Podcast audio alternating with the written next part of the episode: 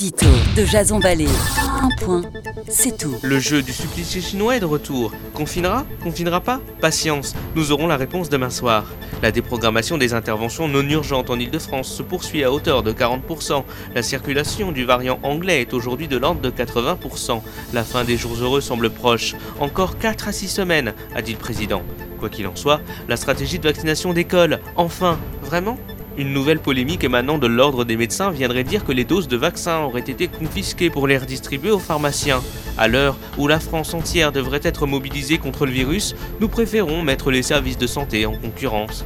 Après l'éloge de la lenteur et le millefeuille administratif, voici venir le fiasco de la distribution vaccinale. Rajoutez à cela qu'à peine 30% du personnel de santé soit fait vacciner contre la Covid-19, alors qu'il est désormais clairement établi que les hôpitaux et le personnel des EHPAD sont des vecteurs de contamination, nous ne sommes plus à un scandale près. Édito.